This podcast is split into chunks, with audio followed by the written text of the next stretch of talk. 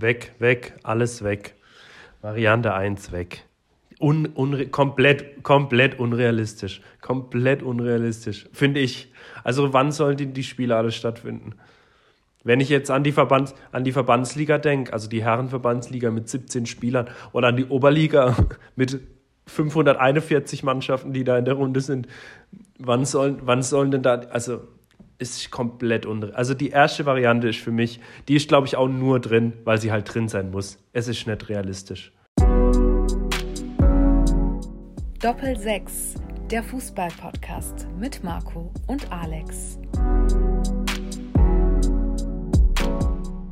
Ich meide Restaurants oder Cafés und habe sogar meine eigene Haarschneidemaschine gekauft, um nicht zum Friseur gehen zu müssen. Meine Frau sagt, ich würde es übertreiben, aber sie spielt ja auch nicht Champions League. Marcel Heister von, vom ungarischen Champions League-Vertreter, jetzt wird's schwierig, Ferenco Ros oder sowas, auf jeden Fall der Gruppengegner von Juventus Turin, ähm, auf die Frage, wie er sich aktuell in der Pandemie ähm, über oder wie er sich aktuell in der Pandemie verhält. Und das war seine überragende Aus, Aussage. Äh, mit dem Zitat hätte ich würde ich heute gern dann reinstarten. Servus, Marco. Servus, Alex. Ja, wunderbar. Also äh, wenige Frauen spielen zumindest fußballtechnisch in der Champions League. Also unsere beiden auch nicht. Aber dafür wahrscheinlich in anderer Hinsicht, ne? dafür in anderer Hinsicht in der Champions League. Ich glaube ich glaub auch. Und ich glaube, in der Hinsicht ist es dann auch in Ordnung. absolut. Wäre auch irgendwie beschämend für uns zwei, ne? Ach was, Wobei, es kommt auf die es gibt auch Werte. gute Fußballerinnen. Ja.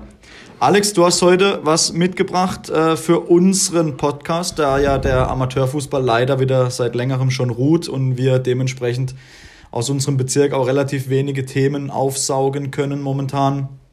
Erzähl, um was geht's?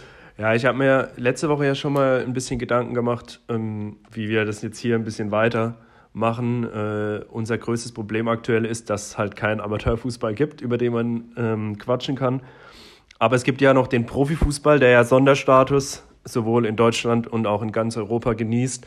Und da rollt ja der Ball trotzdem. Und da gibt es ein paar interessante Themen und auch, finde ich allgemein, ähm, um uns beide vielleicht auch mal ein bisschen unsere fußballerischen Ansichten äh, mit der Welt zu teilen. Ob es jemand interessiert oder nicht, ist es mir relativ Wurst.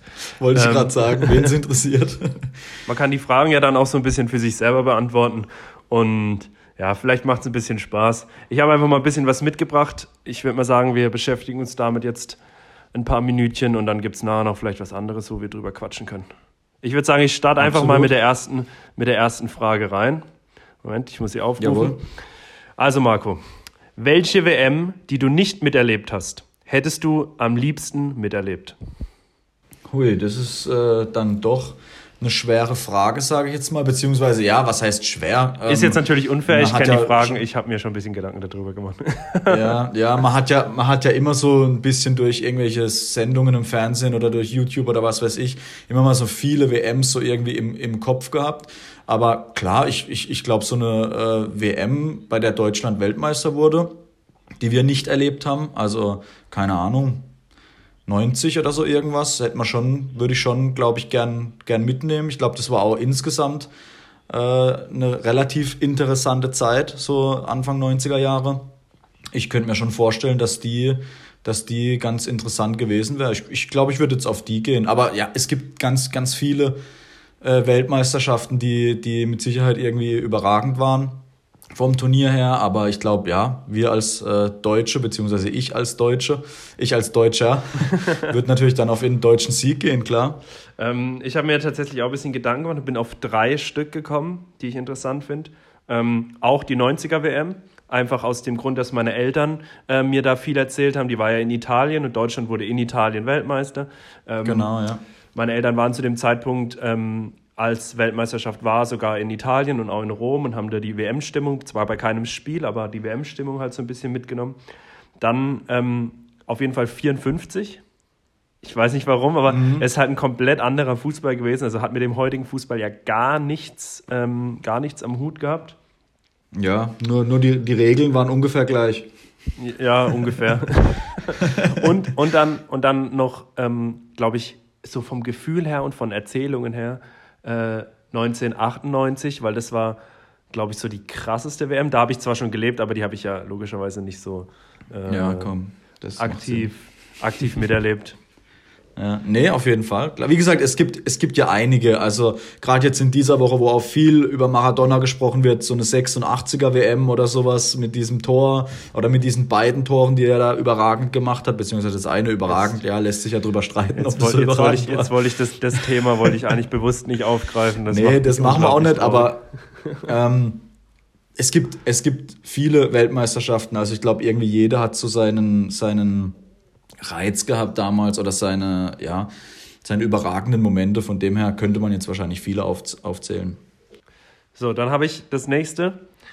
Mm, ein kleines Spielchen. Okay. Ich nenne dir drei Spieler.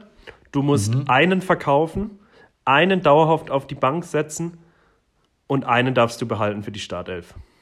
Drei okay. Spieler. Du musst natürlich ein bisschen darauf achten, dass du so die Aspekte von einem Sportdirektor oder Trainer oder wie auch immer so ein bisschen, also nicht nach Sympathie, sondern schon so, wie du es geschäftlich mhm. am sinnvollsten machen würdest. Okay, und meine Mannschaft, die ich gerade habe als Sportdirektor, das ist jetzt mal egal. Das also ist mal daher, dahergestellt, ach, geht es jetzt nicht. Es geht um okay. diese drei Spieler. Okay, okay. Sü Süle, Veran oder Delikt. Und Delikt. Einen verkaufen, einen auf die Bank, einen darfst du behalten. Boah. Ganz schnell, spontan. Okay, äh, Delicht würde ich verkaufen, Süle würde ich auf die Bank und Varan würde ich spielen.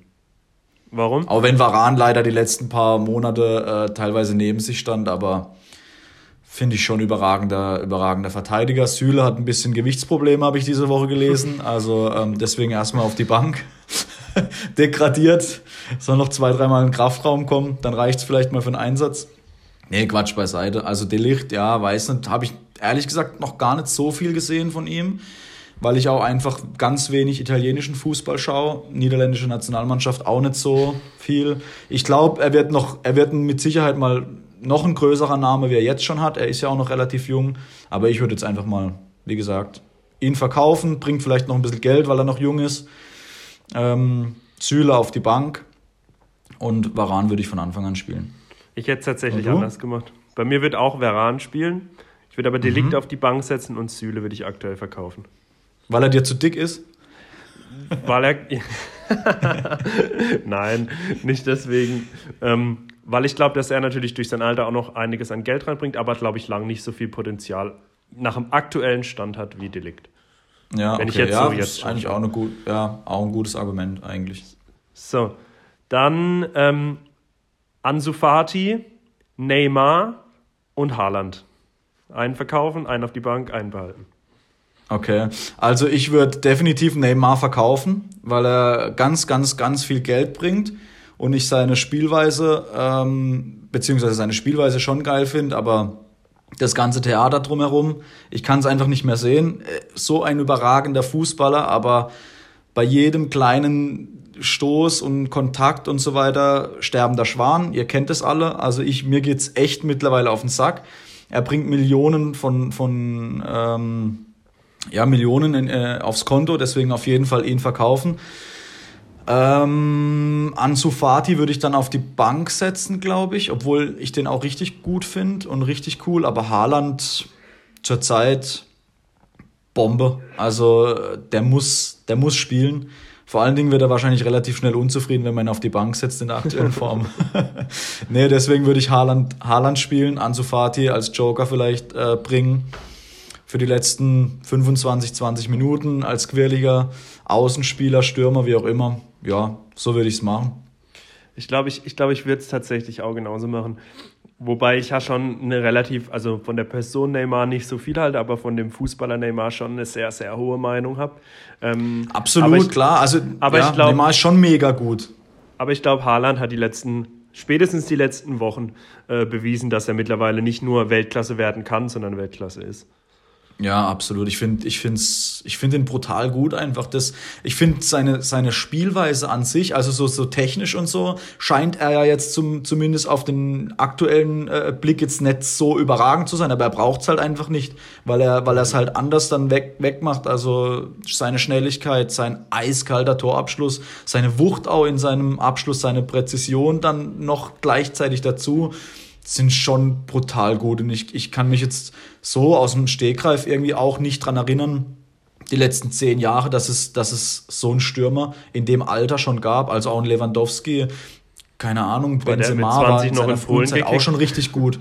Aber so ein Lewandowski, bitte? Was hast du gesagt? Ich hab's nicht gehört. Lewandowski hat mit 20 doch noch in Polen gekickt, oder? Ja, eben, genau, genau. Also auf dem, in dem Alter schon so ein krasses Niveau. Ich befürchte auch für die Bundesliga und auch für, für Borussia Dortmund, dass der, dass der nächstes Jahr bei einem, bei einem, bei einem Top-Club spielt. Leider, also ich, ich finde es ich fände echt schade, weil der auch gut zum BVB passt, zu dem System und so weiter.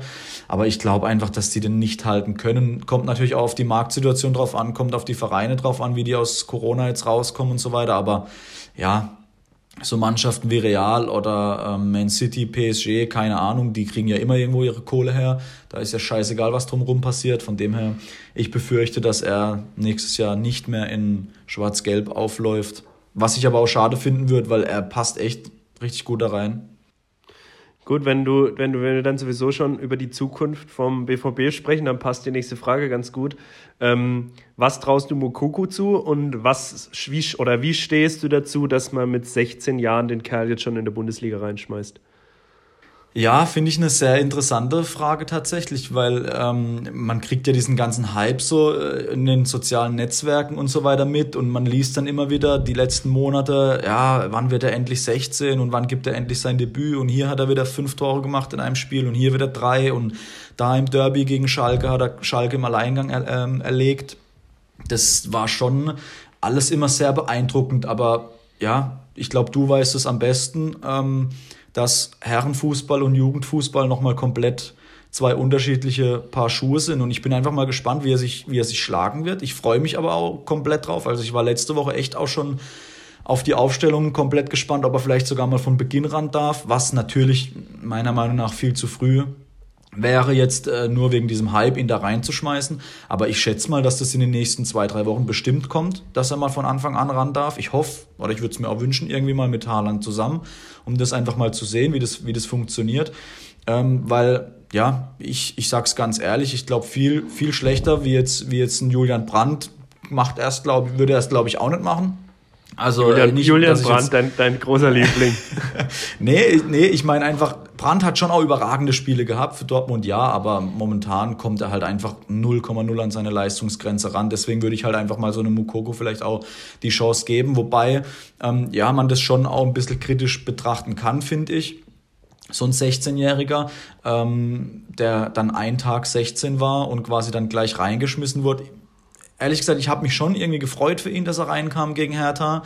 Ich habe aber auch das Spiel dann über The Zone ähm, verfolgt und habe aus Sandro Wagners Meinung ähm, ja aufgenommen, der gesagt hat, er findet es nicht gut, weil halt einfach viel zu viel gleich auf diesen kleinen, äh, aber feinen Techniker und Fußballer äh, einprasst und das kann natürlich schon richtig gefährlich werden. Also das ähm, ja, weiß nicht, bin ich aber auch ehrlich gesagt kein Experte und auch so kein Psychologe oder wie auch immer, der das vielleicht richtig bewerten kann, was das mit einem so jungen Spieler macht. Ob er tatsächlich dann in zwei Jahren äh, abgehoben ist, dass es kracht und, und man mit ihm nichts mehr anfangen kann und dann die, die ganze Situation wieder einen Berg runtergeht, ich weiß es ehrlich gesagt nicht genau. Ich würde würde mich natürlich freuen, wenn er mal ab und zu mal spielt und man sich dann auch wirklich im Herrenbereich mal einen Eindruck von ihm machen kann. Aber ich habe keine Ahnung, ob das jetzt dem Jungen tatsächlich gut tut oder eher schadet. Ich weiß nicht, wie du das siehst. Du kennst dich ja mit so mhm. jüngeren Spielern besser aus, nochmal als ich mit dem Umgang auch. Ich finde immer, dass die Jungs da spielen sollten, wo sie am meisten gefördert werden. Und wie man in der U19-Bundesliga gesehen hat, ist er da nicht mehr gefordert. Und dann ist der nächste logische Schritt, du kannst den Kerl nicht in eine Regionalligamannschaft reinschmeißen, mal ganz davon abgesehen, dass die zurzeit eh nicht kicken. Ähm, Deswegen finde ich es eigentlich gut, dass er auf jeden Fall dort trainiert und dort auch seine Einsätze bekommt. Ich fände es, glaube ich, wichtig, dass er weiterhin äh, Minuten über oder Spiele über volle Distanz in der U19 spielt, wobei da ja zurzeit auch nicht gespielt wird. Also dann stellt sich die Frage ja sowieso aktuell eh nicht. Ähm, ja. Aber ja, ich denke, den Hype kannst du sowieso nicht bremsen. Da habe ich eine gute Frage danach noch, äh, die darauf anschließt. Ähm, den Hype kannst du sowieso nicht bremsen. Der Kerl hat vor zwei Jahren einen 10 Millionen Vertrag mit Nike über zehn Jahre abgeschlossen. Also der Kerl ist schon Multimillionär, ähm, hat jetzt einen Marktwert von transfermarkt.de bekommen über 10 Millionen. Also, das ist. Ja, also, den Hype kannst du sowieso nicht mehr bremsen. Und warum dann nicht? Also, klar. Man muss schauen, ja, was draus wird. Ich traue ihm viel zu. Mhm. Bin mal gespannt. Ich meine, man sieht es bei Ansu Fati, der auch mit 16 Jahren bei Barca da reingeschmissen wurde und jetzt wahrscheinlich aktuell das größte Talent unter 20 Jahren ist, wenn man jetzt mal Haaland noch rausnimmt. Ähm, oder sagen wir mal unter 19 ja, ist. Mm. Es muss halt, ja, es, es, muss halt irgendwie so ein gesundes Mittelmaß sein, sage ich jetzt mal. Also natürlich ihn ab und zu mal rennen lassen. Vielleicht hat er auch mal ein, zwei Erfolge und so, aber dann halt auch relativ ja, ich sage jetzt mal, gedämpft mit dem Ganzen umgehen. Also, ja, man, man läuft. Ich finde, der BVB macht es übrigens aber überhaupt gar nicht gut. Also, das muss man natürlich sagen. Gefühlt 100 Posts bei Insta, ständig, auch schon vor seinem Debüt, hunderte Interviews. Dann gab es so eine YouTube-Reihe, wo er auch so über die U19, wo er auch so ein bisschen im Mittelpunkt stand. Finde ich alles nicht nötig. Also, das hätte man sich alles ein bisschen sparen können. Und Barca hat das dort. Also, ich habe dann im Nachhinein extra nochmal nachgeschaut, ähm, wie Barca mit dem Ansu Fati und habe auch einen Artikel dazu gelesen, einen ganz guten, kann, weiß gerade gar nicht mehr, wo ich das gelesen habe, äh, wo sie ein bisschen das verglichen haben ähm, Ansu Fatis erste Spieler bei Barca versus Mukoku, bevor er überhaupt gespielt hat. Also da war okay. schon, also da war Barca doch, ähm, wobei Barca halt mit sowas wahrscheinlich auch einfach unglaublich viel Erfahrung hat. Ja, Dann die haben ja, die haben ja ganz viel. Ich habe ich hab erst diese Woche irgendwie mal ein Bild gesehen in einem Spiel von ein paar Jahren, keine Ahnung, da war Valdez und so noch, noch äh, bei Barca. Äh, hatten die ein Spiel, da wurde nach, nach 14 Minuten, ich glaube, Dani Alves oder so ausgewechselt. Und dann haben die äh, ein komplettes Spiel mit der Elf aus äh, der Akademie gespielt. Und das waren halt alles Weltstars. Namen, also ja, krass. richtig krass, die haben da schon richtig viel Erfahrung, logischerweise, die jungen, guten Spieler da aus der eigenen Jugend rauszuholen und wie man dann auch mit denen umgeht, dass sie halt auf dem Boden bleiben, absolut, ja. Dann habe ich jetzt die perfekte Zusammenführung von unserem Thema, über das wir gerade sprechen, und dem Thema, das wir letzte Woche hatten mit äh, Luca Lesi. Glaubst du, dass FIFA-Werte jungen Spielern schaden? ähm, im Sinn von, dass das Ganze einfach einen unglaublichen Hype generieren kann. Da denke ich gerade auch an so, äh, so Special Cards und sowas, dass dann die Jungs plötzlich auf dieser FIFA-Bühne halt unglaublich auftrumpfen und da unglaubliche Karten bekommen. Ähm, und man das dann natürlich, und man merkt es auch, das ist immer mehr, dass diese FIFA-Werte ähm, auch schon als, ähm, sag's mir, ja, so als, als Indikator als Indikator, danke, äh, als Indikator dafür dienen, wie gut die Spieler sind. Dabei. Also ich finde generell dieses Thema auch richtig spannend. Da gab es ja diese Woche auch so ein bisschen Beef noch mit Ibra, äh, der sich da ein bisschen mit FIFA angelegt hat, der ja gesagt hat, ihr verdient mit mir ein Schweinegeld und ich habe davon gar nichts. Also da bin ich ehrlich mal gespannt, wie das noch weitergeht, weil irgendwo hat er nicht ganz Unrecht. Äh, also wenn er da, wenn er da nichts bekommt, und da gibt es ja eh schon, schon seit längerem Lizenzprobleme und so weiter mit der Serie A und so, die das ja, die das ja nicht aber weißt, aber weißt du, wo das hergekommen ist? Nee. David Beckham hat doch einen Exklusivvertrag mit EA Sports abgeschlossen. Ja, okay. Und verdient irgendwie 48 Millionen oder so kriegt er dafür. Mehr als so, er dass er jetzt Zeit auf dem Cover ist. Mehr als, das, mehr als dass er in der Zeit bei Manchester United. Aber das liegt daran, ja, dass genau. ähm, wenn ein Spieler einen Vertrag bei einem Verein unterschreibt, er damit auch seine Bild- und äh, Namensrechte an den Verein abtritt und EA Sports kauft ja die Rechte vom Verein. Und wenn ein Spieler im Ruhestand ist, hat er die Rechte natürlich wieder bei sich und bei keinem Verein und ähm, kann die dann logischerweise selber verkaufen, in Anführungszeichen. Ja, okay. Aber, ja, Aber jetzt nochmal noch zu meinem Frage. Thema genau äh, zurückzukommen. Ähm, ich weiß es ehrlich gesagt nicht, ob das, ob das mit den jungen Spielern sowas ausmacht, weil es ist halt schon nochmal ein virtuelles, also eine virtuelle Welt, ein, ein Spiel, wo ja einfach irgendwelche Macher dahinter stehen, die ja quasi machen können, was sie wollen. Und wenn jetzt, keine Ahnung, ähm, so ein Spieler wie jetzt, äh, keine Ahnung, Haaland oder so, halt am Wochenende gut gespielt hat und dementsprechend eine bessere Karte bekommen hat, dann äh, ja, ist es ja schon irgendwo mit der Realität gleichzusetzen. Aber irgendwie glaube ich jetzt nicht, dass jetzt ein Ansu Fati, wenn er jetzt eine Informkarte bekommt, äh, aufs Barca-Trainingsgelände läuft und keine Ahnung, zu Sergio Roberto sagt, ey, was willst du eigentlich? Du hast nicht mal eine Informkarte in FIFA. Also so glaube ich ja, nicht, dass es Aber ich glaube, die Frage ist eher so gemeint, ähm, nicht für die Jungs selber, sondern für, für das, die Erwartungshaltung von Medien so. und Fans um. und sonst was. Weil wenn du natürlich da in FIFA hast du da deinen, was weiß ich, Alex Naimoli, 16 Jahre alt rumrennen, äh, mit 99 Pace und was weiß ich. Und warum lachst du jetzt? Weil das richtig realistisch war. War nur ein Beispiel.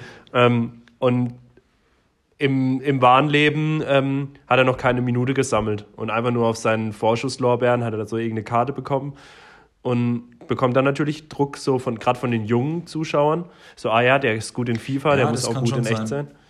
Ja, also es gab ja im vergangenen Jahren immer auch so eine Future Card ähm, bei FIFA, ja, das habe ich vorhin ja mal gemeint. jungen Spieler dann auch genau ähm, richtig übertrieben gut waren und die halt dann auch wirklich ganz ganz äh, präsent in dem Spiel waren, die halt viel gespielt wurden auch und man hat dann schon irgendwie auch eine gewisse Erwartungshaltung und guckt dann vielleicht in dem Spiel auch mal auch mal hin, ja, aber ich muss jetzt ehrlich sagen, bei mir war es jetzt noch nie so, dass ich jetzt gedacht hatte, oh, der muss ja übel gut sein aufgrund von einer, von einer FIFA-Bewertung. Und ich gucke mir jetzt auf jeden Fall mal das nächste Spiel von denen an, schaue mir jetzt mal genau den an und wenn der jetzt scheiße ist oder so, dann, keine Ahnung, dann twitter dann ich irgendwas und sage, oh, der hat das gar nicht verdient.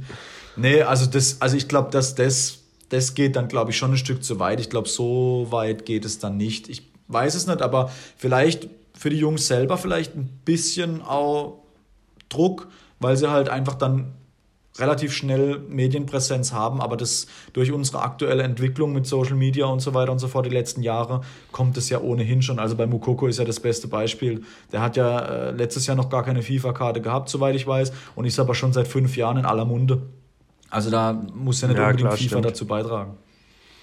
So, dann, wenn wir jetzt sowieso gerade bei den jungen Wilden sind, dann machen wir die Frage als nächstes. Wer glaubst du, ist in fünf Jahren besser?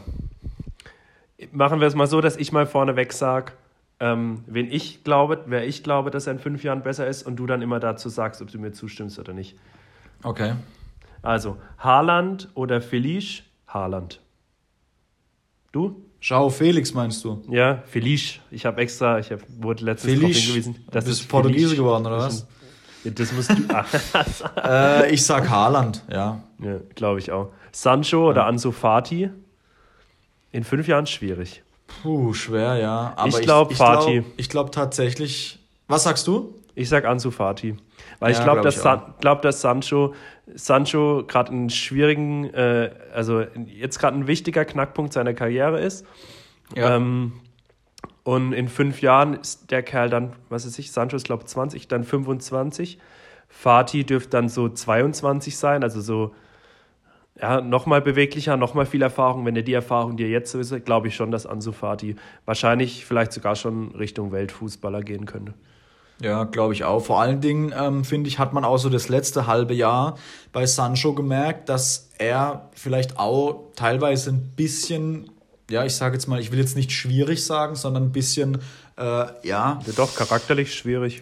Wie soll man es nennen? Einfach so ein bisschen, ja, ja, genau. Also so diese Charakterfrage. Er hat überragend gespielt letztes Jahr und, und wollte dann, glaube ich, auch den nächsten Schritt machen in seiner Karriere, durfte dann halt wohl nicht. Da gab es ja auch diese komische Vertragsverlängerung, wo ich bis heute noch nicht ganz durchgestiegen bin, äh, warum er das damals nicht publik gemacht hat und äh, dann auf einmal gesagt hat, wo dann der Riesenwirbel um ihn war, war, geht er zu Menu oder nicht, dass man dann gesagt hatte, wir haben doch vor einem Jahr mit ihm verlängert äh, weil es hat nicht so den Anschein gemacht, als hätte er noch groß Bock, anfangs der Saison zumindest. Jetzt langsam kommt er ja so wieder ein bisschen rein, aber ja klar, ich kommt halt auch drauf an, äh, wie die Spieler sich vom Verein her entwickeln. Also wenn jetzt zum Beispiel ein Sancho dann letztes Jahr zu Manu hätte gehen dürfen oder keine Ahnung, vielleicht zurück zu City oder wie auch immer und halt dann immer zufrieden ist, dann spielt er halt auch anders. Ich meine, jetzt dieses Jahr läuft er bisher eigentlich noch so ein bisschen den Erwartungen hinterher, finde ich ähm, was halt einem Spieler dann auch wiederum so ein bisschen einen Knacks geben könnte, sage ich jetzt mal. Ähm, ja, sehe ich, glaube ich, genauso. Nächstes finde ich brutal interessant. De Jong oder Valverde? Ich glaube, ich glaube, dass De Jong in fünf Jahren, da wird der wahrscheinlich so 28, 29 sein, würde ich jetzt mal so behaupten. Ich habe keine Ahnung, wie alt er ist gerade im ähm, Moment. Glaube ich, dass da schon, wenn er, wenn er vielleicht, da könnte er vielleicht entweder, wenn er bei Barca bleibt, glaube ich, dass er in diesen Spielstil von Barca halt unglaublich gut reinpasst. Ähm, weil Werde hat man jetzt halt einfach noch nicht so viel gesehen. Ähm, kann ich mir gut vorstellen, dass der da bei Real auch eine gute Rolle spielen kann. Aber den, den sehe ich dann vielleicht in ein paar Jahren in England. Das könnte ich mir halt voll gut vorstellen, weil es ja so voll der äh, mit dem Messer zwischen den Zähnen, ja, aber gleichzeitig ein toller Spieler. Fußballer. Aber glaube ich trotzdem, dass De Jong, De Jong in fünf Jahren noch die Nase vor, vorne haben wird. Ja, also ich habe gerade mal geguckt, De Jong ist gerade aktuell 23, 97er also, Jahrgang. Ähm, ja, ich, ich, ich gehe da mit. Also, wobei, ja, schwer zu vergleichen, finde ich, weil, weil, ja, weil Werder halt auch so ein, so ein physischer Typ ist, halt wirklich und, und auch, ähm, ja, anders von der, von der Herangehensweise. Der Jong spielt halt gern mal so einen feinen Pass oder äh, ja, lässt sich mal hinter die Abwehr fallen und holt da mal die Bälle und Valverde ist halt, kann halt, ist halt so ein Box-to-Box-Player, wie man heute so schön sagt. Also, ähm, ja, schwierig, schwierig, aber ja, ich könnte mir auch vorstellen, dass der Jong mal so Xavi Iniesta äh, Style bekommt. Dann die nächste Frage finde ich auch ganz gut. Die kannst du vielleicht als Bayern-Fan auch ganz gut beantworten. Ich habe eine klare Meinung dazu. Ähm, Zirkze oder Mokoku in fünf Jahren? Und ich glaube ganz klar Mokoku, weil ich glaube, dass in fünf Jahren niemand mehr von Zirkze spricht. Das kann gut sein. Ähm, ja, wobei wir ja nicht wissen, wie, wie Mukoko sich tatsächlich dann entwickelt. Ähm, auch, also so viel wie ich von Mukoko weiß, glaube ich auch, dass es halt auch komplett unterschiedliche Spielstile sind. Dass Zirkze halt wirklich so ein Vollstrecker-Typ ist, der halt vorne einfach im Strafraum du, du musst äh, überlegen, Mukoko wartet ist und ich kann mir halt Jahren, vorstellen. Bitte? Mukoko ist in fünf Jahren 21. Ja, naja, klar, das ist halt weit weg eigentlich noch, aber dann mit 21. Ja, aber ja, klar, von, vom Potenzial her was man alles liest und hört und so. Wie gesagt, so viel gesehen habe ich jetzt äh, tatsächlich noch nicht, aber von CXC ja auch nicht, weil er nicht so viel gespielt hat bei Bayern. Ähm, ja, ich glaube schon auch Mukoku, ja. Gut, dann haben wir die. Dann mal noch eine, eine Bayern-Frage habe ich hier noch, wo mich sowieso deine Meinung, die, das hätte ich dich, glaube ich, früher oder später sowieso irgendwann mal gefragt. Wie bewertest du mittlerweile den 80 Millionen Transfer von Lukas Hernandez? Oh ja, sehr gute Frage. Sehr gute Frage. Sprich, also, spricht ähm, irgendwie niemand mehr drüber. Ja, das ist richtig. Ähm, ich habe schon letztes Jahr eigentlich gedacht, oh, für einen Abwehrspieler 80 Millionen.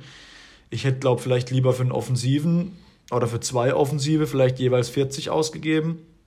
Wie für einen Abwehrspieler 80 ist halt schon ein riesen Preisschild. Wobei man ja sieht, bei Van Dijk bei Liverpool, das ging auf. Ich glaube, da hat Bayern sich so ein bisschen das abgeguckt und auch erhofft, dass das ungefähr gleich einschlägt. War natürlich lang verletzt jetzt bei Bayern. Kommt jetzt, habe ich so das Gefühl, immer, immer besser rein, was ich dann wiederum für Alfonso Davis schade finde, weil der ja Anfang der Saison relativ oft auch draußen saß, wobei man aussagen muss, der hat ja die ganze Saison eigentlich gespielt, Linksverteidiger, und hat ja in seiner Karriere bisher wahrscheinlich auch noch nie so viel Spielzeit gehabt auf so einem Niveau, äh, auf so eine Strecke. Das heißt, die ein oder andere Pause hat ihm bestimmt auch gut getan. Aber nochmal, äh, um äh, auf Hernandez zurückzukommen. Ich habe mir schon damals ein paar Videos mal reingezogen, als der zu Bayern gewechselt ist, um mir einfach nochmal so einen Eindruck zu machen, weil ich ihn bei Atletico auch nicht so richtig auf dem Schirm hatte. Und da hat er schon richtig viele gute und überragende Tacklings äh, gehabt, wo man, wo man dann denkt, ja, so einer bei Bayern wäre auf jeden Fall geil. 80 Millionen finde ich halt trotzdem, zumindest Stand jetzt, zu viel. Klar, ähm, aber ich könnte jetzt auch aufgrund der neuen Marktsituation und so weiter auch gar nicht jetzt richtig sagen, was er mir jetzt wert wäre aktuell. Also wenn ich jetzt ein Verein wäre, der jetzt ihn vielleicht wollen würde, was ich jetzt bieten würde, 30, 40, 50, 60 Millionen, keine Ahnung. Ähm, ich bin mal gespannt, wie er sich jetzt dann weiter schlägt. Vor allen Dingen, je nachdem, wie das halt bei Bayern in der Innenverteidigung weitergeht. Äh, wenn Alaba halt tatsächlich irgendwie geht und seinen Vertrag nicht verlängert, bei Boateng sieht es ja ähnlich aus, dann könnte ich mir schon vorstellen, dass er früher oder später in die Innenverteidigung rutscht. Und dann bin ich halt mal gespannt, weil ich glaube, das liegt ihm doch eher wie die Außenverteidigerposition. Weil er einfach, ja, nach vorne gefällt mir halt Davies einfach da auf der Seite besser.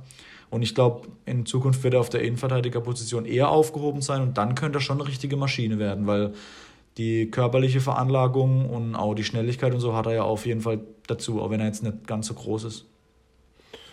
Ähm, ich sehe es irgendwie ein bisschen, ich sehe es ein bisschen anders. Also ich, diese 80 Millionen waren mir damals, haben mir damals schon, waren mir damals schon viel, viel, viel, viel zu viel. Ähm, ich habe auch ein bisschen gestöbert und habe auch das ein oder andere Spiel von ihm gesehen bei Atletico noch und find, fand ihn schon krass. Aber ich, für mich ist er erstens mal kein Außenverteidiger in der Viererkette, sondern wenn dann ein linker Bock in der Dreierkette. Ähm, da dann er. Und da Bayern kaum Dreierkette spielt. Und für mich ist es ein klarer IV für eine Dreierkette. Für Dortmund wäre der. Also für Dortmund wäre der top. Aber Dortmund zahlt halt keine 80 Millionen für Spieler. Ähm, aber ich finde, der passt irgendwie. Was, wenn jetzt Pep Guardiola noch Trainer wäre, hätte ich gesagt, ja, das, da kann man was mit anstellen. Ähm, aber ich weiß nicht, find, der passt Willst für mich jetzt Hansi nicht. Flick gerade angreifen? Nein, nein, nein, nein, das war ja jetzt gar nicht so gemeint, sondern, sondern er hätte eher so in die, in die, in die, in, er das Konstrukt Bayern, als es war, wie es war, als Pep Guardiola da war, als das Konstrukt Bayern, wie es jetzt ist, mit Hansi Flick, besser reingepasst. Ich finde, er passt meiner Meinung nach einfach irgendwie nicht so richtig nach München. Ich, ich sehe ihn dann doch eher ähm, in der spanischen Liga oder vielleicht auch in der italienischen Liga. Ähm, und weiß nicht, ja, irgendwie passt, ist, ist, ich, ich, für mich passt es vorne und hinten nicht. Ich, ich hätte bei Bayern damals, ich wäre bei Bayern damals auf äh, Jonathan Tah gegangen und hätte versucht, Jonathan Tah zu holen und den mit Boateng aufzubauen und Süle. Mhm. Klar, wenn man Zur jetzt jetzigen Zeit muss man aber sagen, ja klar. Äh, aber das, das liegt natürlich, aber das liegt natürlich auch daran, dass der halt bei, bei, bei Leverkusen gerade spielt. Und ich glaube, dass halt. Ja, oder Spieler, halt eben nicht spielt. Oder halt oder eben halt nicht eben mal dort nicht, spielt. Ja, oder halt eben nicht mal dort spielt. Ähm, ich glaube, ein Spieler wird automatisch besser, wenn er zum FC Bayern geht. Allein vom Trainingsniveau her. Ja, oder ein Spieler wird automatisch besser, wenn er zu Barcelona, Real Madrid oder nach England zu Man City oder Liverpool wechselt. Allein die ganzen Gegebenheiten, die es dort gibt, sind halt anders als bei Leverkusen, Paderborn mhm. oder Bischweier. Aber jetzt gerade, um, um da mal mit diesem passt es oder passt es nicht äh, Thema zu bleiben, was mir die letzten Jahre bei Bayern so ein bisschen aufgefallen ist, ich finde, ähm, die haben ein, zwei Mal so geile Spieler geholt, wie James zum Beispiel oder letztes Jahr dann oder vorletztes Jahr dann Coutinho. Ähm, und jetzt haben sie ja wieder Douglas Costa zurückgeholt.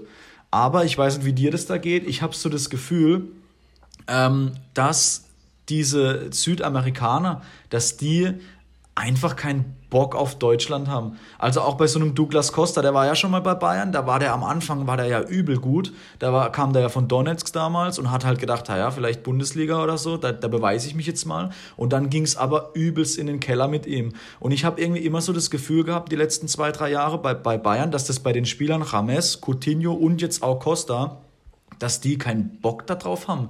Dass die einfach so, so ja, dass die halt nicht diese Mentalität an den Tag legen, wo ich jetzt zum Beispiel einfach erwarte. Also bei Coutinho war es ja auch so, der kam ja auch irgendwie nie richtig an. So hatte ich zumindest das Gefühl. Hinten raus ja, wurde es dann, finde ich, ein bisschen besser. Aber er hat auch übelst lang gebraucht. Und bei James war es ja auch so irgendwann, der hat ja mal überragende Spiele gehabt und dann war er mal wieder drei, vier Wochen komplett blass. Und irgendwie keine Ahnung, ich glaube, mhm. glaub, dass diese Südamerikaner, dass die in der Bundesliga einfach irgendwie, zumindest bei Bayern. Außer, außer, in, Le außer in Leverkusen. ja, Leverkusen. ja, außer. Ja. Aber in Leverkusen ist so ein bisschen wie Brasilien. Ja, ja, schon. Aber ich finde, ich weiß nicht, also bei Costa zum Beispiel, ich dachte so am Anfang, hm, ja, okay, so für den Flügel eine gute Alternative. Aber auch jetzt in dem ersten Vierteljahr, wo der da ist, also richtig überzeugt, hat der mich bisher noch nicht. Und ja, sieht man ja auch an seinen, an seinen Einsatzzeiten. Da muss ja auch vielleicht im Training oder so was teilweise nicht stimmen, wenn dann, wenn dann sogar ein Musiala teilweise vor ihm spielt. Ich weiß nicht, das finde ich manchmal so ein bisschen, das finde ich teilweise passt es auch nicht ganz. Ja, ich, ich glaube allgemein, das ist halt für, ähm, für Jungs, die aus dem, aus dem südlichen Teil der Welt kommen. Da reicht, glaube ich, schon fast äh, Spanien, Italien ähm, und dann halt Richtung Südamerika ich glaube, für die ist sowieso allgemein schwierig hier in Deutschland. Ich glaube, ja, es ist halt ein andere, es ist halt schon anderes Wetter. Und da kann ja, man klar. wirklich aufs Wetter gehen. Es ist halt wirklich so, hier hat's halt, hier musst du halt dann im Winter mal bei minus zwei Grad trainieren. Und da musst du dann Leistung bringen. Und wenn du da aber keinen Bock hast und das halt, ich glaube, das kann jemand, der in Deutschland aufgewachsen ist oder halt in einem Land wie Deutschland von der Temperatur her äh, aufgewachsen ist, halt nicht so richtig nachfühlen. Ja, das kann schon sein, ja. So, Hast du noch eine oder war das die ich letzte? Hab, ich habe noch einen Haufen. Ich habe so viel. Ich habe noch ein kleines. Glaube, ein, zwei können wir noch machen, oder? ja, wir haben. Ja, zwei, drei kriegen wir noch hin. Das machen wir hier noch ein schnelles. Ein Entweder-Oder. Okay. Oder beziehungsweise auch noch ein paar Fragen drin. okay. Eigentlich, eigentlich sind es nur zwei, entweder oder und, und, drei, und drei Prognosen von dir. Ähm, Özil Prime, also der beste Özil gegen den besten De Bruyne. Welcher war besser? Boah. Kann ich so, kann ich so irgendwie nicht beantworten, Boah, Würde ich, also ich, den, sofort den besten, sagen. Nee, der beste Özil war natürlich bei Real in der Zeit, wo ja. er Milliarden von Toren auf, Tore aufgelegt hat. Aber De Bruyne, wann war, wann, wann, wann war der beste De Bruyne? Ja, also Man City Jahr, Meister, Man City Meister ja. Ja, Man City Meister ja. Ja. War schon krass. Ja. Keine Ahnung. Boah, ich gehe auf Özil, weil er mir zurzeit ein bisschen leid tut sofort Özil gesagt. Ich bin so verliebt in den Özil von Real Madrid. Ohne ja, Spaß. der war schon mega. Das ist der, also ich habe danach kommt noch eine gute Frage, die stelle ich am besten im, An, im Anschluss. Ähm, ich finde den Özil von Real Madrid. Mein Bruder hatte damals ein Real Madrid Trikot mit Özil Nummer 10. Boah, Özil ist, also ich, für mich ist Özil immer noch einer der krassesten Fußballer. Was er sonst so treibt, ja. ist mir Wurst, aber fußballerisch gesehen ist er einer der krassesten. Wobei, wobei ich halt, ich mag halt Spieler mit, mit Charakter und mit Mentalität und da fällt er halt komplett durchs Raster leider. Aber ja. er ist halt ein Künstler, er ist halt ein Ballstreichler, die haben das halt oft so nicht an sich. Ich finde ja solche Spieler auch geil, genial. Aber ja, momentan bin ich eher, bin ich eher so ein bisschen verliebt in die bisschen robusteren und physischeren und Mentalitätsspieler. Eher so wie so ein, wie so ein Ballstreichler. Und ja, aber schade, was halt mit ihm aus ihm geworden ist, so die letzten vier, fünf Jahre. Weil, oder drei, vier Jahre. Ja, Weil, ähm, ja, er war schon mega gut, so ja, aber er wird, jetzt, so. er wird jetzt aber gerade bei Arsenal auch schon krass verarscht. Also finde ich schon schwierig. Gut, das weiß ich jetzt nicht, ob der jetzt dort verarscht wird oder nicht, aber keine Ahnung. Schwierige Situation. Er sitzt halt seinen Vertrag ab und guckt halt, dass er das Geld noch mitnimmt und ja. was dann passiert. Gucken wir mal. Gut, dann ähm, hatten wir es ja vorhin schon mal über die jungen Wilden. Ballon d'Or-Gewinner 2025. Äh, fünf Jahre. Hm, in fünf Jahren. Auch schwierig. Schwierig zu sagen. Also ich glaube weder Messi oder Ronaldo, da lege ich mich fest. Ähm, Ronaldo ist in fünf Jahren Mitte 40 oder so, oder? Ja, ja. ähm, Boah, schwierig. Mbappé. Ähm, Gehe ich mal mit, aber könnte mir auch vorstellen, Haaland, wie ich vorhin gesagt habe, Fatih. Ja, ähm, hatte ich jetzt auch im Kopf. Aha, wenn aber man ja, man, so ein bisschen in die deutsche Schiene denkt, könnte man vielleicht so ein bisschen hoffen, Harvards. Aber, ja, aber das sehe ich jetzt aktuell ja, eher nicht. Jetzt, ja, nee, glaube ich jetzt auch nicht. Was ich halt übel krass finde, ähm, dass man so bei von, von jungen Wilden, also wir sprechen von jungen Wilden und äh, vergessen halt dabei eigentlich dauerhaft Kilian Mbappé, der halt einfach 21 ist. Ja, weißt, ja, also der stimmt. ist ja immer noch jung und auf jeden Fall auch richtig wild. Also von dem her, ähm, ja, wir sprechen da über einen Haaland, über einen Vater. Gestandener, ein gestandener Fußballer halt einfach. Ja, und ich glaube, ja, da hat sich Haaland halt, jetzt auch hinentwickelt. Ja, er ist halt schon, ja, wenn man halt mal überlegt, noch damals bei Monaco, wie er da schon abging, wo er auch noch 17, glaube ich, war, er jetzt bei PSG schon das zweite oder sogar schon das dritte Jahr, ich weiß es sogar gar nicht mehr. Das dritte Jahr schon? Das dritte dürfte es auch schon sein, ja. Ja, ja, ja. Schon zum, zum Stammpersonal gehört und so. Ja, auch ein mega Spieler, wobei ich glaube auch bei ihm, er muss schon auch ein bisschen aufpassen, glaube ich, dass das nicht so in so eine Neymar-Richtung überschwappt, weil ich glaube, so dieser dauerhafte Kontakt zu, ähm, ja, Mr. Leichtgewicht äh, ist, ist schwierig. Weltmeister 2022. Oh, das ist auch spannend. Das, ähm, also Deutschland glaube ich nicht. Deutsche Nationalmannschaft äh, fehlt es an allen Ecken und Kanten. Da haben wir ja schon mal eine Zeit lang drüber gesprochen gehabt. Wobei, es sind zwei Jahre, könnte sich natürlich auch wieder eine gute Richtung entwickeln. Ähm, Schwierig. Ich sag Frankreich. Ich sag Italien oder England. England? Ital England oder Italien. Okay. Ja, Italien, Italien, Italien wird zurzeit krank unterschätzt. Ja, habe ich aber auch drüber. gar nichts, habe ich, hab ich keinen einzigen Spieler viele im Kopf. viele Jungs aus der, also ich könnte jetzt auch auf Anhieb wahrscheinlich keine zehn Namen nennen, aber viele Jungs aus der eigenen Liga und es wird schon wieder dieser italienische Fußball gespielt. Nicht, nicht in, in, in, in Den Übertreibung, diesen ganz ekligen, sondern einfach in, man kann sich's richtig, richtig. Also Länderspiele von Italien kann man sich zurzeit echt, lege ich jedem ans Herz, wenn, man, wenn wieder Länderspiele sind im März, sich mal ein Spiel von Italien, jetzt ohne Spaß, mal ein Spiel von Italien einfach mal anzuschauen. Okay, ich mach das mal. Da muss ich mich aber überwinden. Kannst du mit mir zusammenschauen. Lade dich ein. Ja, wenn wir dürfen, ja. Ähm, die bisher größte Überraschung der Saison in allen europäischen Ligen. Oh, oh, oh, das sind Fragen, da müsste ich mir eigentlich viel, viel länger Gedanken machen. Die bisher größte Überraschung. Ich habe ich hab keine Ahnung, wie es so in den anderen Ligen groß aussieht. Müsste ich, müsste ich jetzt ehrlicherweise sogar passen. Ich, ich, ich, ich kenne mich zu wenig aus mit den äh, aktuellen Tabellenständen. Aber ich weiß auf jeden. Fall, dass, ähm, dass es äh, dass Barca, glaube ich, relativ weit hinter Atletico in der in La Liga ist. So halt, dass halt, dass halt manches noch nicht Ba so ganz Barca, so die ist, Ordnung Barca stimmt. ist 13. Barca ist ja, 13. ja, ja, ja, ja. Ich, hab- ich, ich kann es dir ehrlich gesagt nicht beantworten. Was würdest du sagen? Also die positivste Überraschung für mich ähm, wahrscheinlich Tottenham, die aktuell Tabellenführer sind in Ja, England. Und, und äh, San Sebastian, da haben wir es ja erst drüber gehabt mit David Silva. Ja, stimmt. Ähm, die, sind auch sind Tabellen, die? sind Tabellenführer. Tabellenführer, okay. Und negativ, glaube ich, auch Man City, die irgendwo im Mittelfeld rumgurksen. Und ganz klar Barca. Ich glaube, ganz, ganz klar Barca. Ich glaube, also Ja, dies, wo- das Team müsste auch so irgendwie, auch wenn es nicht gut läuft, trotzdem mindestens in den Top 5 vertreten sein. Ja, die kommen ja auch wieder dahin. Das ist ah, ja ich keine weiß. Frage. Dieses Jahr weiß ich. Also dieses Jahr, glaube ich, echt wird, wird krass. Die machen ja, sich die zu, schon. die versteifen sich auf den Ansu Fati, der Kerl ist 12 und hoffen, dass ihr Lionel Messi noch irgendwie ein bisschen zaubert. Und das ist der Plan.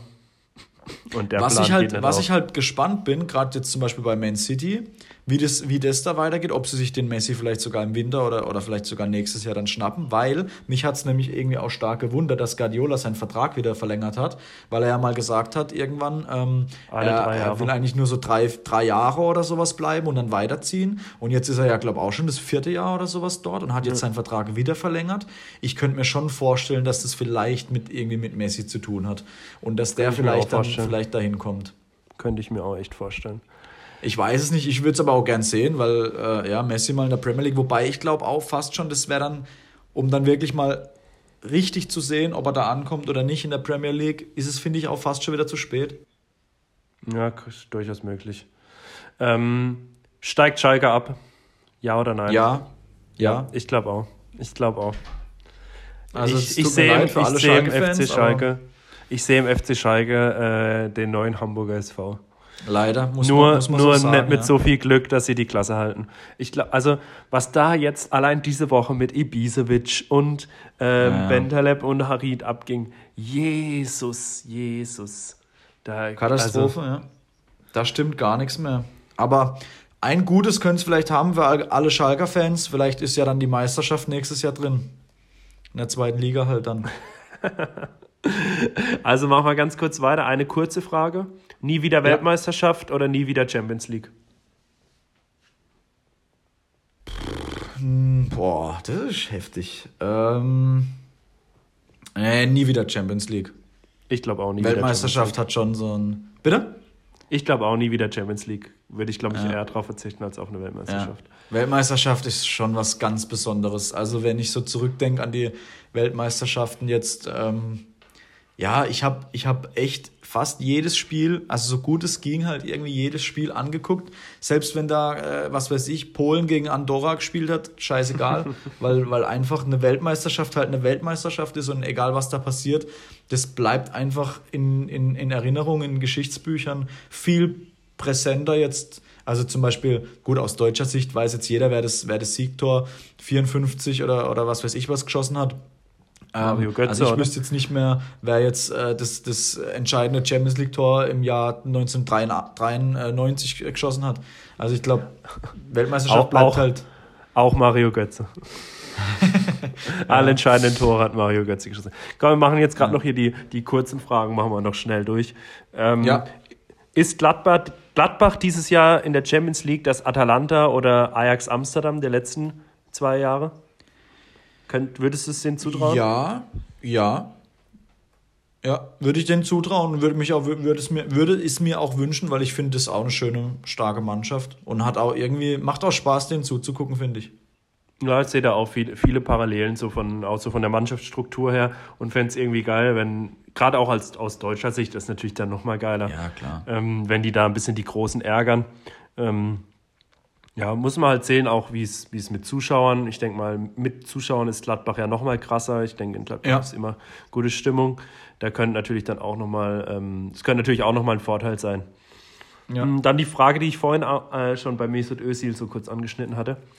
Würde ein Spieler wie Mesut Özil in den 80er Jahren mit dem Können, das er jetzt hat, so ein Prime Mesut Özil in den 80er Jahren einen Ballon d'Or gewinnen?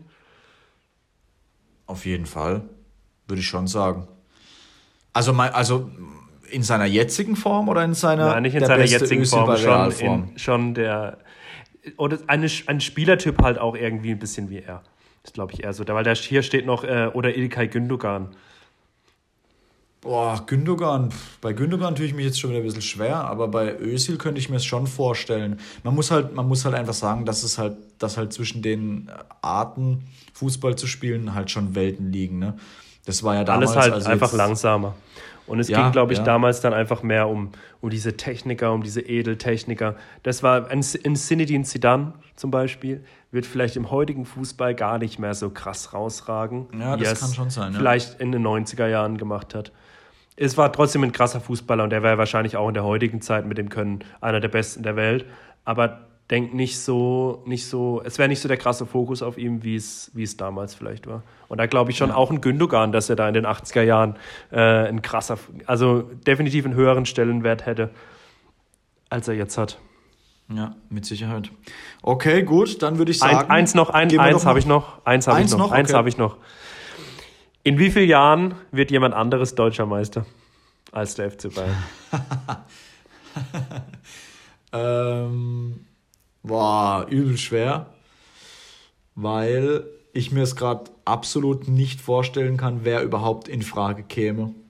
Also, also wirklich, jetzt, das, das, das hört sich jetzt echt ein bisschen dumm an, aber mit dem, mit der, wenn man jetzt mal die Situation einfach vor fünf Jahren vergleicht, da hat man ja auch gedacht, ja gut, vielleicht mal Dortmund, da gab es ja Leipzig so in der Form eh noch nicht. Ähm, vielleicht mal Dortmund, da war ja auch immer Gladbach, Leverkusen in unserem Gespräch, aber man sieht ja einfach, die sind einfach viel zu unkonstant über, die, über das ganze Jahr, was halt einfach Bayern den allen voraus hat. Ja, keine Ahnung, ich sag, ich sag jetzt einfach mal, in drei Jahren wird es Leipzig. Ich kann es ich, ich mir beim besten Willen nicht vorstellen. Ich sehe in den nächsten zehn Jahren keinen anderen deutschen Meister. Da müsst ja, so. Über, nicht, überleg mal, überleg mal, letzte Saison am Anfang hatten alle Hoffnung in München war alles drunter und drüber. Was war am Ende der Saison? Die haben es Triple geholt. Ja. ja also halt ich, immer wieder hin. Also, und es ist mittlerweile, früher, es gab ja mal eine Zeit, wo alle gesagt haben, ja, Bayern wird nur Serienmeister, weil die anderen zu blöd sind. Mittlerweile ist es so, die anderen sind zu blöd und Bayern ist zu gut. Bayern ja, wird auch schon. deutscher Meister werden, wenn die anderen Mannschaften konstanter werden. Wahrscheinlich schon, ja. Wahrscheinlich schon. Und das sage ich ja, als Nicht-Bayern-Fan. Ja. Es bleibt spannend, die nächsten fünf Jahre. Wir können ja in Folge 723 dann in fünf Jahren mal drüber philosophieren, was wir heute am 28. November 2020 besprochen hatten. gerne, gerne. Gut, du hattest, du hast aber, auch noch was mitge du hast aber auch noch was mitgebracht. Genau. Genau, weil ich, äh, beziehungsweise ja, wir wollen uns noch doch ein bisschen äh, um den Amateurfußball bei uns im Bezirk äh, kümmern. Da kam nämlich jetzt eine, ja, wie soll man sagen, da kam so eine kleine PowerPoint-Präsentation raus vom Südbadischen Fußballverband gestern, äh, vom äh, Christian Dusch, dem äh, Vizepräsidenten des Verbands. Äh, und ja, da wird so ein bisschen über eine mögliche Saisonfortsetzung oder was heißt mögliche, über eine Saisonfortsetzung ähm, ja, aufgeklärt, was wir jetzt aktuell wissen, wie jetzt so der Status quo ist was man zu erwarten hat noch für nächstes Jahr und vor allen Dingen, was halt äh, relativ spannend oder das Spannendste insgesamt ist, mögliche Varianten, ähm, wie man die Saison fortsetzt. Also das äh, wird sich wahrscheinlich jeder demnächst mal anschauen, dieses ganze Ding. Interessant ist halt tatsächlich, ähm, wie es weitergehen soll. Und da äh, gibt es jetzt mögliche Varianten, wie gesagt. Ähm, Voraussetzung für jede Variante ist natürlich, dass die Vorrunde fertig gespielt werden muss. Also das ist auf jeden Fall das Allerwichtigste. Äh, wir können nicht jetzt abbrechen, weil dann äh, natürlich kein sportliches Ergebnis, kein faires Ergebnis ähm, besteht. Das heißt, Voraussetzung ist erstmal, dass die Vorrunde fertig gespielt wird. Das sind, ich weiß nicht, wie viele Spiele sind es noch ungefähr, weißt du das? Fünf, sechs, sieben, je nach Liga? Ich glaube, in jeder Liga anders. Ähm, ja, ist, ist, ist aktuell klar, bei jeder also, Liga anders. Wenn ich jetzt, wenn ich jetzt gerade so, wenn ich mal so an die Kreisliga oder sowas denke, also so vom Gefühl her sind es ja gerade mal sieben Spiele gewesen. Also gerade mal die Hälfte von der Vorrunde oder sowas, oder? Ja, ich, ich, ich, ich bin jetzt nicht bei jeder Liga, weiß ich jetzt nicht also, Prozent. Wenn ich jetzt, wenn ich jetzt so von der Mannschaft spreche, die ich gerade trainiere, müssten es so sechs Spiele gewesen sein. Sechs Spiele, ja. Und es ist eine 14er-Runde, sprich, äh, sind ja, sind 13 Spieltage bis, äh, bis Winterpause, ja. also da fehlt schon noch ein bisschen was. Ja, also wir stellen jetzt einfach mal so ein bisschen die Varianten vor. Es gibt insgesamt drei Varianten, wie man die Saison fertigstellt und äh, natürlich immer mit Vor- und Nachteilen. Und das gehen wir jetzt einfach mal kurz durch. Also Variante 1 natürlich, man spielt eine volle Runde, das heißt die komplette Runde äh, wird wie äh, vorgesehen absolviert. Ähm, vor- hätte ich, und Nachteile, ich, ich, lese es einfach mal ganz kurz vor und dann diskutieren wir kurz drüber. Äh, Vorteile, äh, vollständige Saison ist natürlich dann zu Ende gespielt mit dem bekannten Modus. Ähm, und es ist wirtschaftlich attraktiv aufgrund der Heimspiele. Man nimmt ein bisschen Geld in die Hand, äh, nicht in die Hand, sondern nimmt ein. Ähm, Nachteile natürlich höch, höchste Anzahl an Spielen. Das heißt, man hat auch ein hohes Risiko durch Spielausfälle, wenn wieder Corona bedingt oder wegen Platzproblemen oder so abgesagt wird. Was natürlich dann wiederum dazu führt, dass man unter der Woche relativ Spiele nachholen muss, relativ viele. Äh, was natürlich auch eine schwierige Planung ist. Ähm, und man hat dann halt immer auch dieses Risiko, dass man die Saison halt bis zum Juni nicht fertig bekommt, weil sich zu arg nach hinten zieht und man dann irgendwann abbrechen muss. Das weg, ist jetzt weg, Variante alles 1. weg. Variante 1 weg. Un weg komplett, halt komplett unrealistisch. Komplett okay. unrealistisch. Finde ich. Also wann sollen die, die Spiele alle stattfinden? Wenn ja, ich jetzt ich an, die Verbands, an die Verbandsliga denke, also die Herrenverbandsliga mit 17 Spielern oder an die Oberliga mit 541 Mannschaften, die da in der Runde sind, ja, wann, sollen, wann sollen denn da, also ist komplett unrealistisch. Also die erste Variante ist für mich, die ist glaube ich auch nur drin, weil sie halt drin sein muss. Es ist nicht realistisch. Ja. Ja. Selbst wenn, im Februar weiter, wenn es im Februar weitergeht, da steht glaube ich auch drin, es gibt von Februar bis Saisonende gibt es irgendwie 19 Wochen, also 19 Wochenenden. Das sind ja, ja weitaus wo, mehr als 19 halt, Spiele.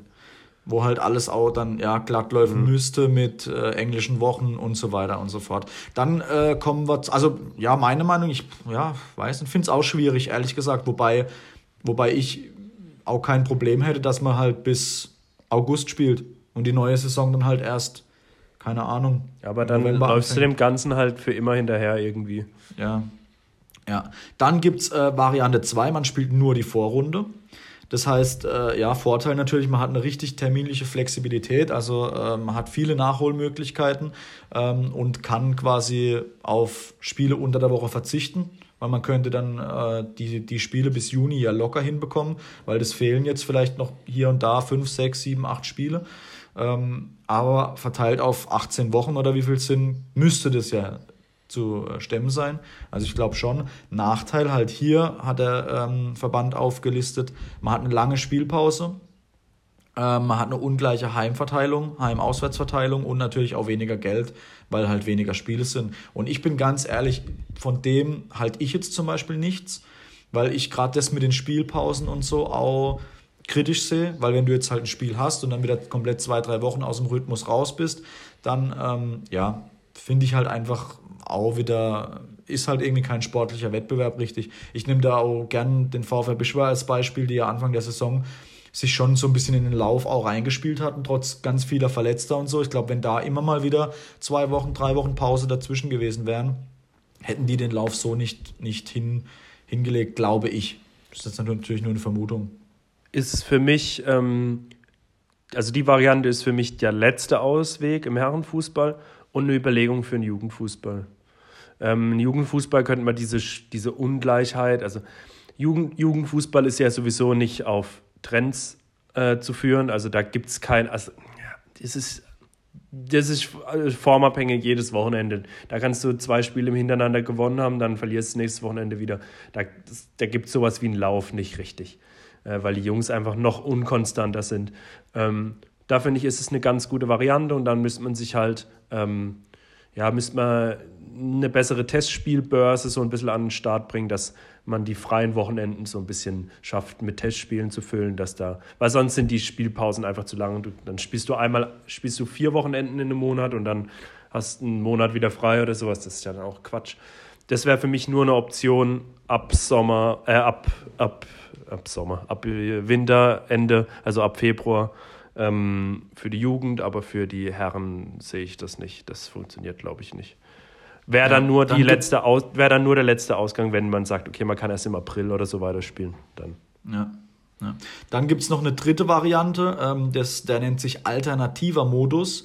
Und in diesem alternativen Modus gibt es dann wiederum zwei verschiedene Vorschläge. Äh, also es gibt, äh, den, also wie gesagt, Voraussetzung ist natürlich erstmal, dass man die Vorrunde spielt und dann würde man einen alternativen Modus quasi äh, ansetzen. Da gibt es, wie gesagt, zwei Möglichkeiten, entweder eine Play-off, Play-down-Runde oder eine verkürzte Rückrunde.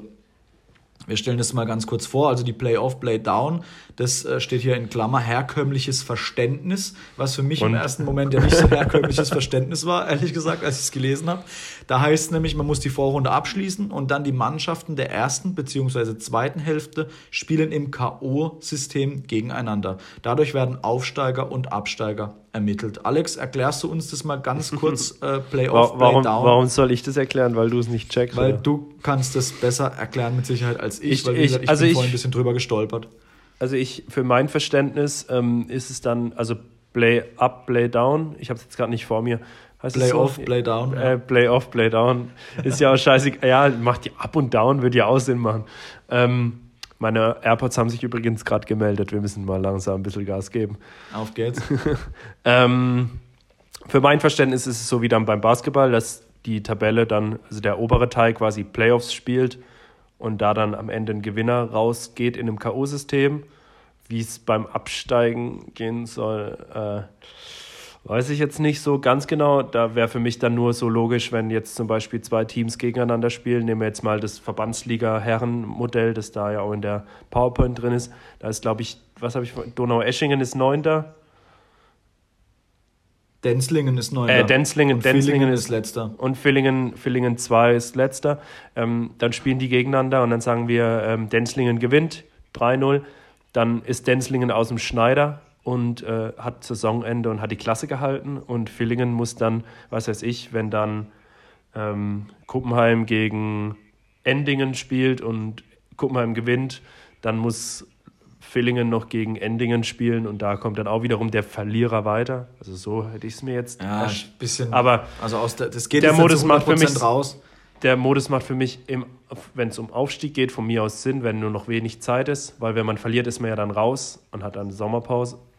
Ähm, und dann hat man natürlich ein Finale, keine Ahnung, dann bleiben vielleicht am Ende Offenburg und Pfullendorf übrig. Die spielen dann ja. im Finale gegeneinander um Aufstieg und der Verlierer muss Relegationsspiele machen.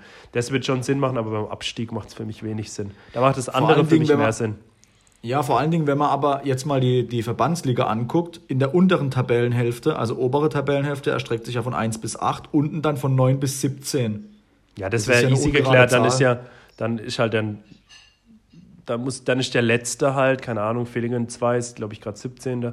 Ähm, ja. Die sind dann halt schon, ja, die werden dann aus, die kriegen dann eine Chance weniger, die Klasse zu halten. Was weiß ich. Ja, weiß man, weiß man jetzt nicht. Da muss man ja dann genau auch irgendwas aus der aber Tabelle vorher lesen Ja, und es gibt noch einen zweiten Modus, und ich glaube, da waren wir uns jetzt vorhin schon einig, bevor wir drüber gesprochen, also bevor wir aufgenommen haben, wo wir drüber gesprochen haben, diese verkürzte Rückrunde.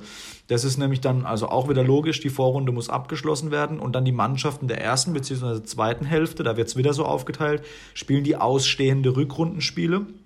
Normale Ermittlung der äh, Tabellenstände und Auf- und Absteiger. Das heißt, es gibt dann in der oberen Tabellenhälfte nochmal so eine Art Meisterrunde, jeder gegen jeden, und in der unteren Tabellenhälfte nochmal so ein jeder gegen jeden, was ich eigentlich nach einer Vorrunde das Fairste überhaupt finde, weil wenn man nach der Vorrunde einfach dummerweise im unteren Drittel steht, hat man es halt auch verdient, dann quasi die Abstiegsrunde zu spielen.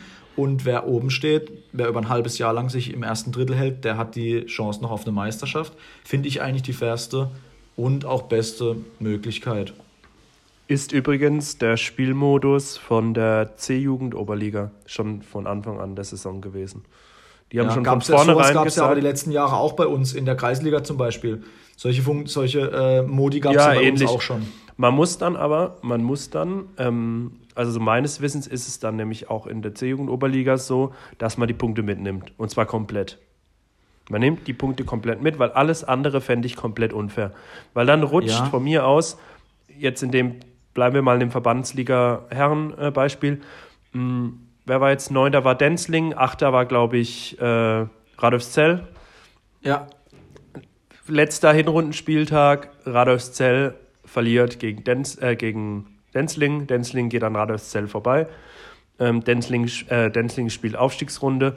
Radoszell spielt Abstiegsrunde. Alles wird auf Null gesetzt. Bei Radoszell verletzen sich acht Stammspieler.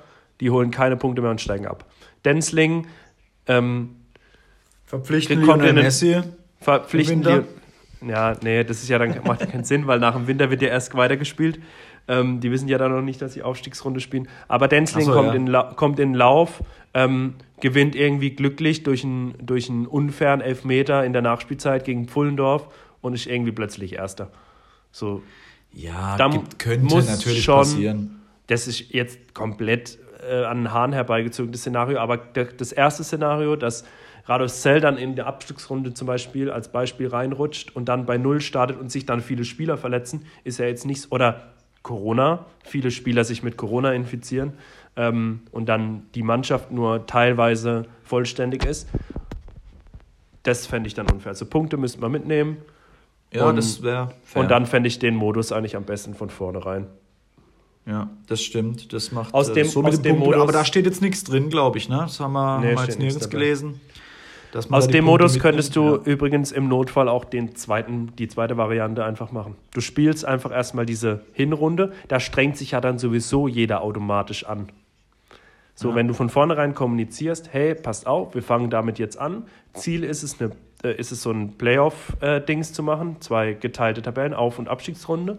Das ist das Ziel, aber wenn es nicht klappt, werten wir die Hinrundentabelle. Mhm. Wenn wir merken, wir kommen zeitlich nicht hin, wird die Hinrundentabelle gewertet. Wenn man das vorher sagt, dann ist es jedem bewusst, dann weiß jeder in jedem Spiel, um was es geht. Ja, stimmt. Ähm, und dann hat man, dann muss man nicht in, keine Ahnung, dann gibt es vielleicht noch mal einen Lockdown, was ich jetzt nicht hoffe, über drei, vier, fünf Wochen. Dann steht man nicht wieder da und muss wieder neu entscheiden, sondern man hat dann ja. den Plan B schon in den Ärmeln, hat dann da schon angefangen zu spielen für die, für die Hinrunde. Ähm, und dann wäre das, glaube ich, und ich glaube, alles, was sich über diesen über die Saison, über Saisonende rausstreckt, fände ich schwachsinnig, weil ähm, du hast dann das Problem im nächsten Jahr wieder, weil da dann wieder Du willst ja irgendwann auch wieder zu, zu den normalen Terminen kommen. Ja, ja. Gut, dann äh, wäre das auf jeden Fall eine Alternative, beziehungsweise, ähm, ja, nennt sich ja auch alternativer Modus, wäre auf jeden Fall eine Idee und auch, ich glaube, ja, so wie du es jetzt gesagt hast, schon auch auf den ersten Blick jetzt natürlich die, die logisch, logische ähm, Variante, aber klar, auch dort wird es mit Sicherheit den einen oder anderen geben, der vielleicht dann irgendwie nicht ganz zufrieden damit ist, aber ja, gibt es ja immer. Gut, dann würde ich sagen, Schließen wir Kapitel, Nummer, Folge. Wie viel, sind, wie viel das sind wir Das ist halt äh, der äh, Jubiläumsfolge hier und heute. Jubiläumsfolge 20. Perfekt. Was ich das ich, 20 ich auf dem Schirm gehabt. Ich habe letzt, letztens, also ich weiß nicht, ob das ist jetzt ein bisschen off-topic. Ähm, habe ich mal wieder ein bisschen bei einem berühmten Podcast reingehört und dann sagt der eine zum anderen auch, wenn er jetzt sterben würde, wäre der andere Podcast-Protagonist ähm, der Mensch, mit dem er am meisten geredet hat. Weil mit, we weil mit wem redest du, jetzt mal ohne Spaß, mit wem redest du in der, das ist schon ein interessanter Gedanke, weil mit wem redest du diese Woche am Stück eine Stunde? Mit ja, wem mit setzt du dich Menschen. eine, ja, nur mit mir, Marco, nur mit mir. Ja, nur mit dir, Bruder. Gut, dann wünsche ich dir noch einen wunderschönen Samstagnachmittag. Wünsche ich dir ähm, auch. Mit einem schönen Bundesliga-Erlebnis vielleicht. Das ist ja so das Einzige, was uns bleibt. Und auch andere Ligen vielleicht noch. Ja. Mal gucken, wie viel Und, Bundesliga ähm, ich, ich zu Gesicht bekomme, wenn meine Schwester ja. mich jetzt dann besucht. okay. Also, dann macht's gut, Leute. Bleibt Bis gesund. Bis dann. Ciao. Haut rein. Ciao.